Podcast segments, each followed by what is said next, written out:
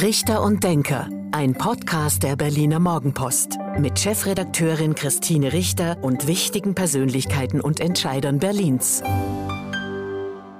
Hallo und guten Tag. Herzlich willkommen zum Podcast Richter und Denker der Berliner Morgenpost.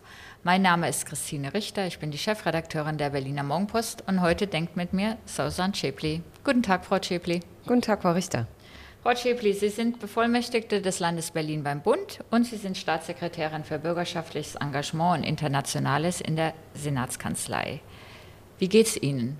Wie waren die anderthalb, über anderthalb Jahre Corona-Zeit? Wie haben Sie es erlebt?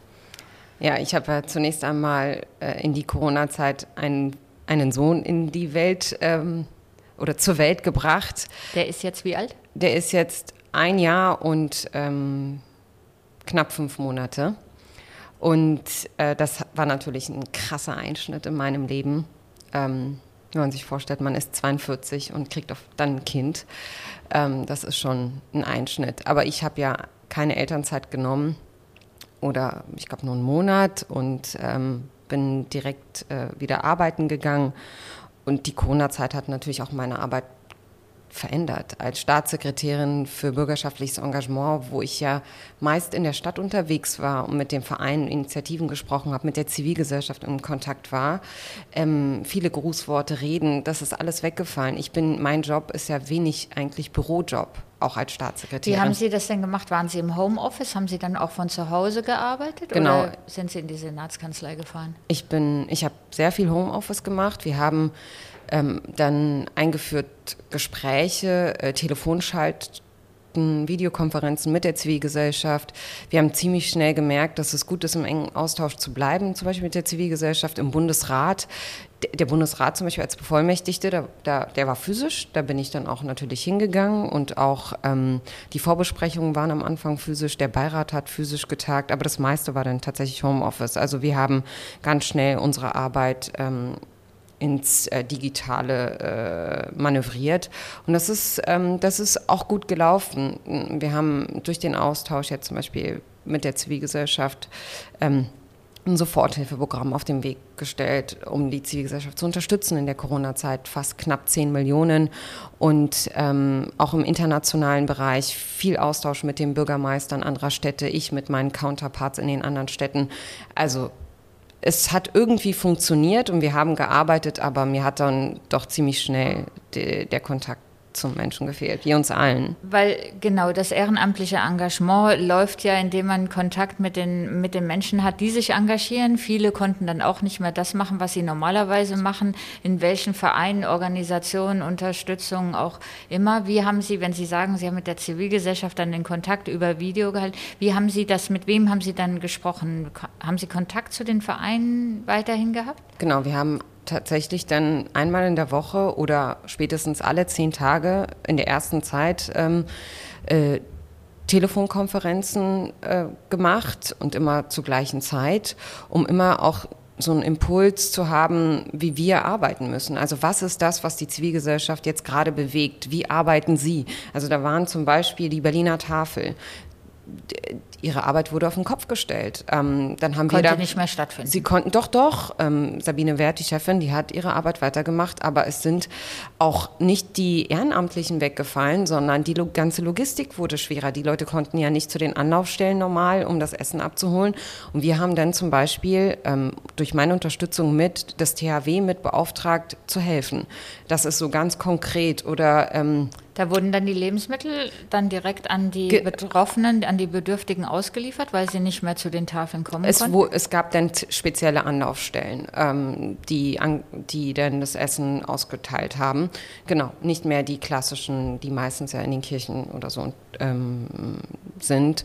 Das haben wir ganz konkret gemacht oder wir haben die Telefonseelsorge unterstützt, weil wir gemerkt haben, so viel Einsamkeit der Menschen, die Telefonseelsorge musste aufgestockt werden. Auch das war in den Telefonaten, die wir wöchentlich hatten, ähm, ein Outcome sozusagen, wo wir schnell reagiert haben. Wir haben gesehen, dass ähm, finanzielle Einbrüche da waren bei vielen Vereinen und Verbänden, was wirklich kaum jemand auf dem Schirm hat. Wir haben natürlich in Berlin und im Bund ja Milliardenprogramme auf gestellt, aber die Zivilgesellschaft, daran haben wirklich am Anfang wenig gedacht und ähm, wir haben gesehen, wir müssen da auch handeln und haben dann dieses äh, zweimal jetzt Soforthilfeprogramm auf den Weg gebracht mit knapp 10 Millionen äh, für die Vereine, Verbände, Zivilgesellschaft. Ähm, um einfach weiterarbeiten zu können. Wie muss ich mir das vorstellen? Rufen dann die, ähm, die Organisationen direkt bei, ihm im Roten, bei Ihnen im Roten Rathaus an und bitten um Hilfe?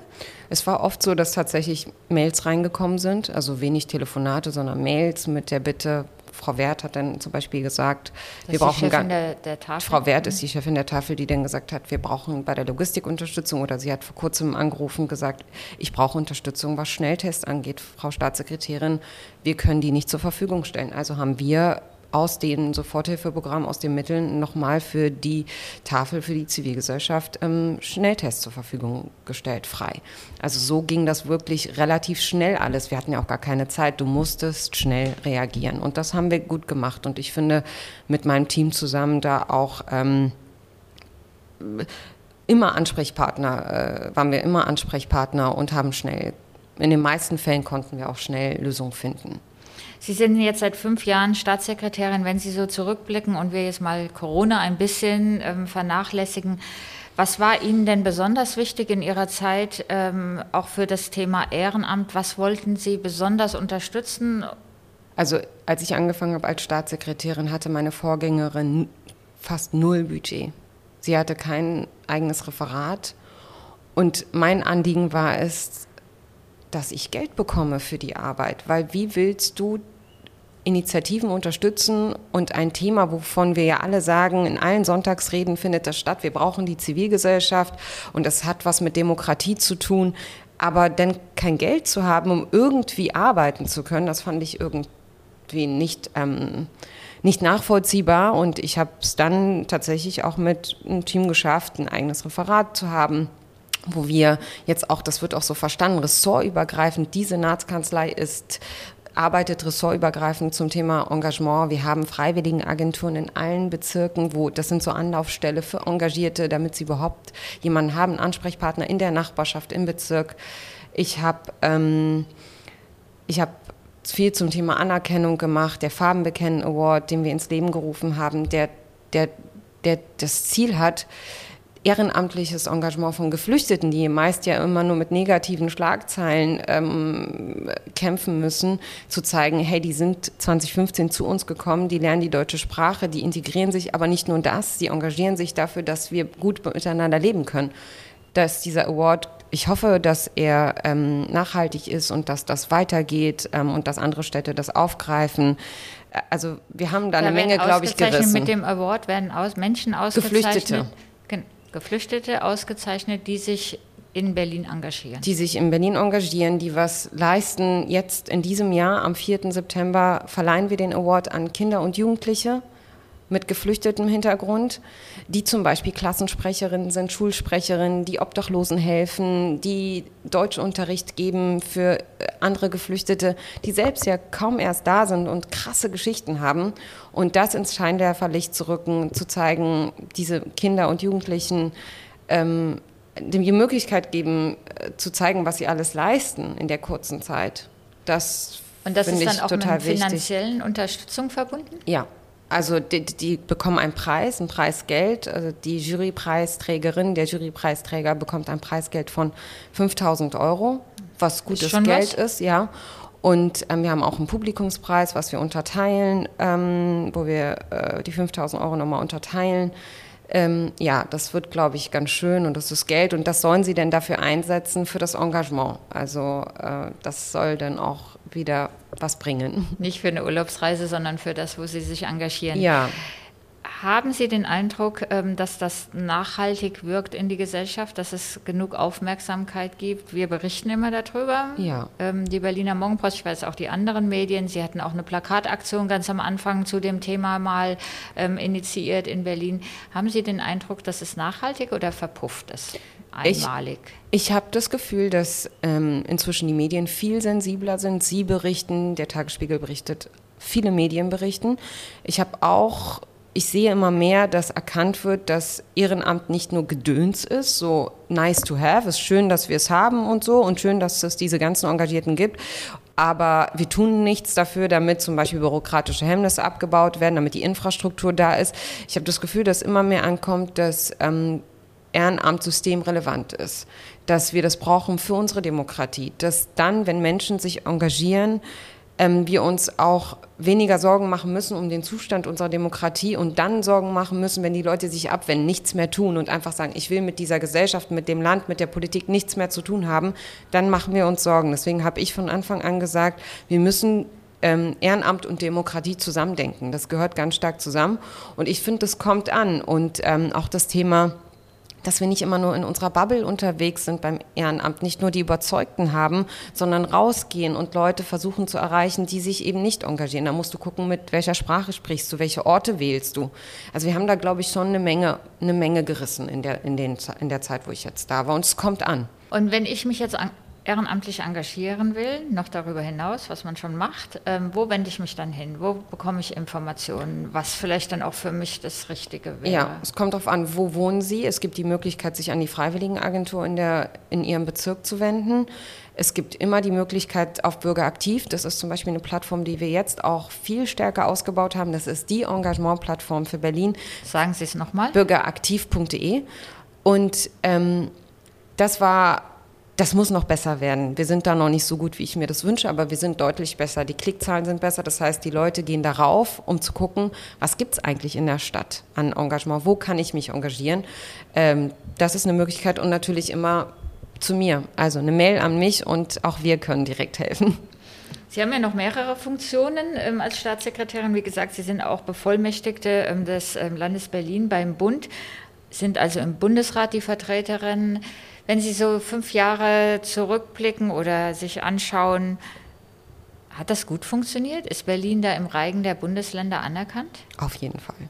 Also Berlin hat an enormen ähm, Gewicht äh, zugenommen in der Zeit. Wir haben ja alleine durch die Bundesratspräsidentschaft, die wir inne hatten, das ist ja, das ist ja ein Privileg, das ist ein Glück, dass sie in die Zeit in gefallen die ist. Regierungszeit ähm, in die Regierungszeit fällt. Da freut sich jeder Ministerpräsident. Das, das war für uns natürlich eine Möglichkeit, Berlin noch mal ganz anders darzustellen. Wir haben aber auch ganz faktisch ähm, die vielen äh, Gesetzesinitiativen und in, Entschlüsse, Entschließungen, die wir auf den Weg gebracht haben in Berlin, ähm, der, ich habe die Zahl jetzt nicht im Kopf, aber das ist um ein Vielfaches gestiegen. Also wir sind durch eigene ähm, Entschließungen präsenter. Wir haben natürlich nicht für die ganzen Entschließungen, ich kann ein paar Beispiele gleich nennen, eine Mehrheit gewonnen, aber es ist uns gelungen, an der einen oder anderen Stelle unsere Forderungen in Gesetzesvorhaben der Bundesregierung ähm, wieder gespielt zu sehen. Ein praktisches Beispiel, der Abbiegeassistent bei LKWs.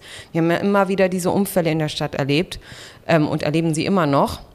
Wir haben eine Initiative auf den Weg gebracht, eine Bundesratsinitiative, um die Bundesregierung aufzufordern, die EU-Kommission wiederum dazu zu bringen, weil das EU-Recht ist, ähm, verpflichtend LKWs mit Abbiegeassistenten auszustatten.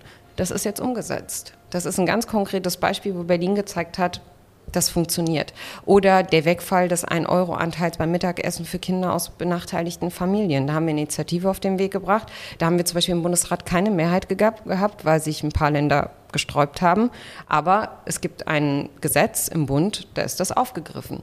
Also es gibt ins es gibt so einige Beispiele, wo Berlin wirklich ähm, erfolgreich war, mit auch ganz komischen politischen Konstellationen, weil wir haben ja unterschiedlichste Farben in den Ländern. Du musst ja ganz andere Wege gehen, um zu mobilisieren heute für eine Entschließung oder für ein Gesetz. Du kannst ja nicht nur deine SPD und deine Grünen vielleicht da an Bord haben, sondern wir machen mal was mit Schleswig-Holstein, mit der FDP, mit den Grünen, mit der CDU mal was. Manchmal geht die SPD nicht überall mit. Also es sind die die schrägsten Verbindungen, die da zusammenkommen, um Mehrheiten zu erzielen. Und das gelingt uns an vielen Stellen. Also ich finde schon, dass Berlin insgesamt im Bund viel präsenter ist und jetzt durch die MPK natürlich.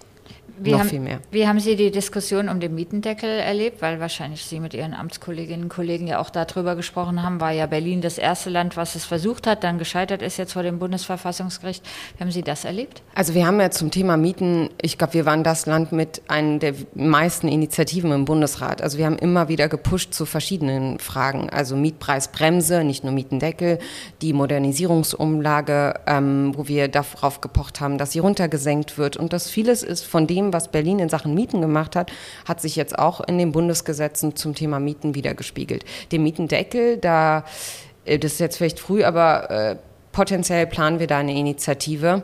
Ich finde, das Thema ist noch nicht gegessen. Da bleibt Berlin dran. Wir müssen schauen, dass wir dafür sorgen, alle, alle Bundesländer haben ja das Problem, die einen mehr oder die anderen weniger, ähm, dass wir nicht, in, dass diese Mietenfrage, Miet, dass die Mieten für die Menschen irgendwie noch belastbar sind. Und der Mietendeckel ist eine, ein Weg, den wir gehen. Ich hoffe, dass der Bund ähm, hier mitzieht, weil wir brauchen den Bund scheinbar.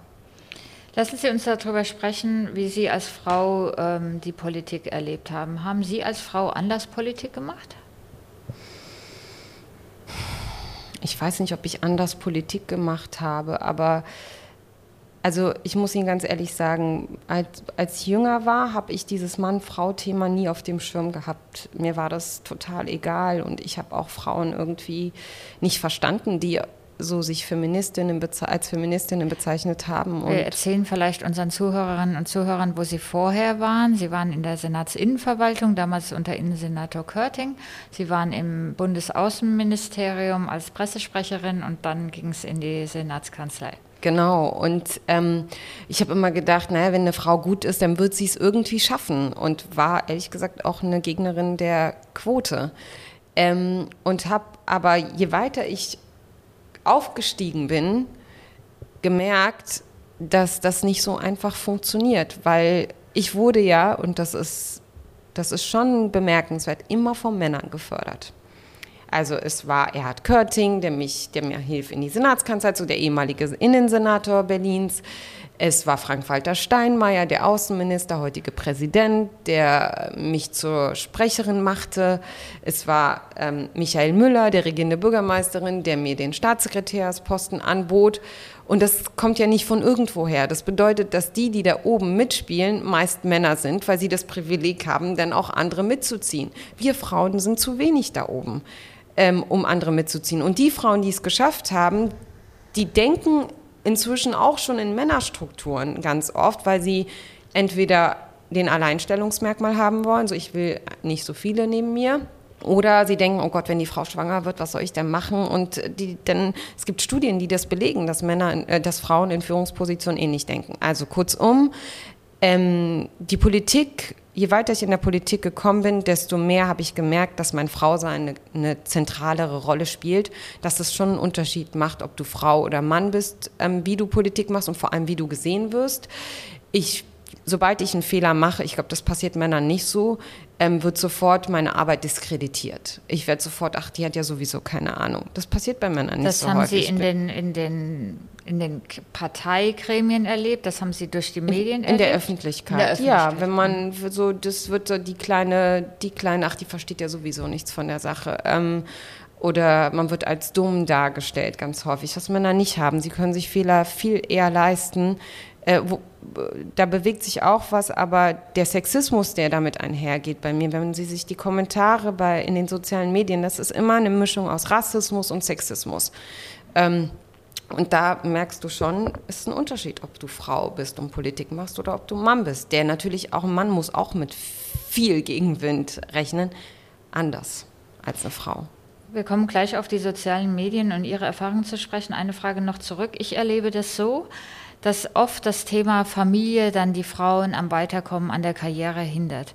Also auch mein Anliegen, Frauen in Führungspositionen zu bringen, ähm, bei uns wäre das dann Ressortleiterin oder stellvertretende Chefredakteurin, ähm, oft dann nicht gelingt, weil die Frauen sich früher für Familie und ähm, oder für Kinder entscheiden und letztlich dann doch für Familie, weil sie in den meisten Fällen ähm, die Männer heutzutage zwar Elternzeit machen, mal drei Monate, auch inzwischen ein halbes Jahr, was ich ganz toll finde, aber letztlich der Mann zurück in den Job kommt und die Frau bei den Kindern bleibt, beziehungsweise die Betreuung dann am frühen Nachmittag, am Abend übernimmt, wenn so ein journalistischer Beruf noch leider noch lange nicht zu Ende ist. Also dass es durch, das, ähm, durch die Familie die Frauen blockiert sind in der wie auch immer gearteten Karriere.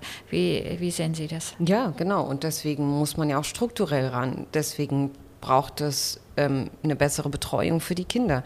Ich könnte mir ja auch nicht leisten, sozusagen wieder voll in den Job zurückzukehren nach so kurzer Zeit, äh, nachdem ich den Kleinen bekommen habe, wenn ich nicht Hilfe gehabt hätte. Ähm, und da ist Politik gefragt. Wir haben da auf Bundesebene ähm, mit der damaligen Bundesfamilienministerin Franziska Giffey auch einiges gerissen, was die, äh, was die Stärkung von Familien angeht und was die Betreuung von ähm, zum Beispiel die gebührenfreie äh, Möglichkeit, einen Kita-Platz zu haben. Aber wir brauchen natürlich mehr Kita-Plätze. Ich habe ja selbst gemerkt, ich habe einen Kita-Platz gesucht, egal wer du bist, du hast erstmal musst du suchen mhm. und das ist, funktioniert nicht so leicht. Das heißt, auch da müssen wir besser werden. Es ist ein strukturelles Problem, dass die Frau nicht sagen kann, okay, ich gehe auch voll wieder in den Job zurück, mein Mann geht voll wieder in den Job zurück. Das kannst du nur, wenn du eine gute Betreuung hast. In den sozialen Medien sind, waren Sie sehr aktiv, ähm, auch bei Twitter und ja, sehr vielen Anfeindungen ausgesetzt. Am Anfang hat Ihnen das wahrscheinlich nicht so viel ausgemacht und irgendwann nahm es überhand. Richtig, ja. Es ist. Ähm es, es, wurde, es, war, es wurde dann so, dass ich, egal was ich gesagt habe, äh, immer Hass in den Kommentaren sich wiederfand. Also so, ich habe immer mehr das Gefühl gehabt, ich bin so die Hassfigur für viele, vor allem in der rechten Szene. Und, ähm, und das hat dann massiv überhand genommen, auch mit Morddrohungen und Angriffen, physischen Angriffen auf der Straße. Also es blieb nicht nur im Netz, sondern es fand dann in der Realität äh, sozusagen statt. Ja, das hat überhand genommen und seit ich den Kleinen habe, muss ich ganz ehrlich sagen, ist das, ähm, geht einem das auch näher. Also ich bin früher dachte ich, pff, ja gut, dann äh, ist Hass und Hetze und äh, das, das, diese Leute bringen mich schon nicht zum Schweigen. Aber wenn man ein Kind hat und die Verantwortung dann hat, nicht nur für sich, sondern auch für ein Kind, dann denkt man so ein bisschen anders über Morddrohung und Hass nach. Warum verabschieden Sie sich nicht aus den sozialen Medien? Weil ich die sozialen Medien für mich ein Instrument sind, um politische Diskussionen anzustoßen, um Impulse reinzugeben, um mitzugestalten. Das ist ja nicht nur nicht so, wie viele sagen, die sozialen Medien sind doch eigentlich nur eine Bubble und ihr seid unter euch und das Leben draußen ist ein anderes. Nee, weil ich sehe ja, das, was in den sozialen Medien stattfindet, findet auch draußen statt und die Leute kriegen ganz genau mit, was ich mache. Ich bin ja nicht umsonst das Feindbild für die Rechten, weil ich mich da äußere, wie ich mich äußere, für ein friedliches Miteinander, eine offene Gesellschaft, wo Leute wie ich einen Platz haben. Und das geht den Leuten natürlich auf den Nerv mehr noch, sie wollen mich am liebsten vernichten. Und deswegen sich zurückzuziehen und zu sagen, wir überlassen diesen Leuten einfach die sozialen Medien und, ähm, und, und tun so, als wenn es das alles nicht gäbe, das ist irgendwie für mich jetzt keine Option ähm, ja, man muss das in Kauf nehmen, irgendwie, diesen ganzen Hass. Und nicht nur in Kauf nehmen, das ist ja das eine, Politik muss auch handeln und das haben wir. Es gibt ja dieses die Novelle des Netzwerkdurchsetzungsgesetzes, wo wir die Betreiber der sozialen Medien viel stärker in die Pflicht nehmen. Das Gesetz zur Hasskrim Bekämpfung von Hasskriminalität, was verabschiedet ähm, werden soll, ähm, als Reaktion auf den Mord von Walter Lübcke. Und da passiert ja was auf Bundesebene, damit das nicht einfach so ein rechtsfreier Raum in den sozialen Medien bleiben kann. Wenn Sie was twittern oder posten, ähm, ähm, sprechen Sie mit jemandem vorher? Also lassen Sie jemanden drauf gucken oder machen das ganz alleine? Ich mache das ganz allein und ähm, es ist viel Impuls, es ist viel Intuition, es ist viel Ich. So, jetzt kommen wir noch zum Thema SPD. Sie wollten ähm, Kandidatin im Wahlkreis Charlottenburg-Wilmersdorf werden, sind da gescheitert. Ähm, Michael Müller, der regierende Bürgermeister, ist der Wahlkreiskandidat ähm, geworden. Wie geht es bei Ihnen weiter? Ich habe immer gesagt, ich möchte mitgestalten, politisch mitwirken. Ich bin mit 21 in die SPD gegangen, um, es hört sich pathetisch an, aber es ist so, um die Welt ein bisschen besser zu machen und ähm, gesellschaftspolitische Veränderung mitzugestalten. Und das möchte ich weitermachen. Und ähm, wo es ist und wie, das werden wir sehen. Also ich möchte auf jeden Fall an meinem Ziel festhalten, ähm, die Welt nicht den, nicht den Antidemokraten überlassen. Machen Sie jetzt Wahlkampf? Machen Sie ähm, im Wahlkreis Charlottenburg-Wilmersdorf für Michael Müller Wahlkampf? Ehrlich gesagt, ähm, nicht so, wie ich mir gewünscht hätte. Das ist mit der Betreuung einfach auch schwierig mit dem Kind. Und da ich ähm, ja Personenschutz habe, ist das so an den Infoständen mit Personenschutz ist halt irgendwie auch nicht so ein schönes Bild, was ich gerne abbilden möchte. Und meistens ist es dann am Wochenende, da habe ich keine Betreuung. Ähm, ja, also ich versuche auf jeden Fall, ich mache auf Bundesebene einiges und versuche äh, an der einen oder anderen Stelle hier auch mitzuwirken im Bezirk, aber nicht so intensiv, wie ich es mir gewünscht hätte. Und welches Wahlergebnis erreicht die SPD, ob im Bund oder in Berlin? Was tippen Sie? Auf jeden Fall werden wir Franziska Giffey zur regierenden Bürgermeisterin machen können und, ähm, und im Bund werden wir ähm, Olaf Scholz zum Kanzler haben. Das wäre mein Wunsch. Sieht ja im Moment ganz gut aus, was Eben. die Zahlen für die SPD genau. angeht. So, das war fast das Schlusswort, aber beim Podcast Richter und Denker gibt es zum Schluss ein Spiel, ja. nämlich ähm, der Gast, in dem Fall Sausan Schäpli, Staatssekretärin in der Senatskanzlei, vervollständigt zehn Sätze zu Berlin, die ich Ihnen vorgebe. Gott. An den Berlinern mag ich. Dass sie geradeaus sind. Ehrenamtliches Engagement ist wichtig, weil weil es Demokratie stabilisiert. Mein Lieblingsort in Berlin ist Charlottenburg-Wilmersdorf. Die sozialen Medien sind? Sind für mich ähm, wichtig, um Politik zu machen. Als Staatssekretärin ist mir besonders wichtig, dass ich mit verändern kann politische Prozesse, politische Entscheidungen? Ich bin in der SPD, weil? Weil die SPD die einzige Partei ist, die Menschen, die wenig haben, eine Perspektive nach oben gibt. An Michael Müller schätze ich, dass er unglaublich gut vorbereitet ist, ähm, was Gespräche, Termine angeht und einen klaren Blick für Berlin hat. Meine Freizeit verbringe ich am liebsten? Mit meinem Sohn. Zur Integration gehört vor allem, dass wir anerkennen, dass nicht nur die Migranten sich integrieren müssen, sondern dass die anderen auch ihren Beitrag leisten. Familie bedeutet mir alles. Und das war schon der letzte Satz. Vielen Dank, Frau Schäpli. Vielen Dank fürs Zuhören. Das war der Podcast Richter und Denker der Berliner Morgenpost. Mein Name ist Christine Richter. Ich bin die Chefredakteurin der Morgenpost und heute hat mit mir gedacht Sausan Schäpli, Staatssekretärin in der Senatskanzlei in Berlin. Vielen Dank für das Gespräch. Das war Richter und Denker. Vielen Dank fürs Zuhören.